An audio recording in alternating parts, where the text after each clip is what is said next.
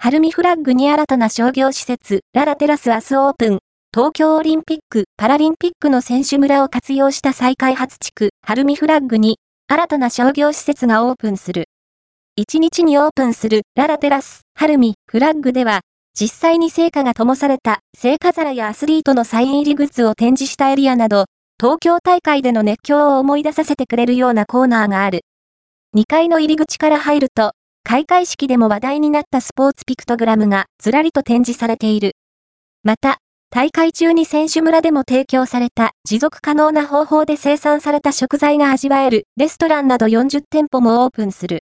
周辺には、選手村の建物をフルリノベーションしたマンション群があり、運営する三井不動産は、地域交流の創出の場にしたいとしている。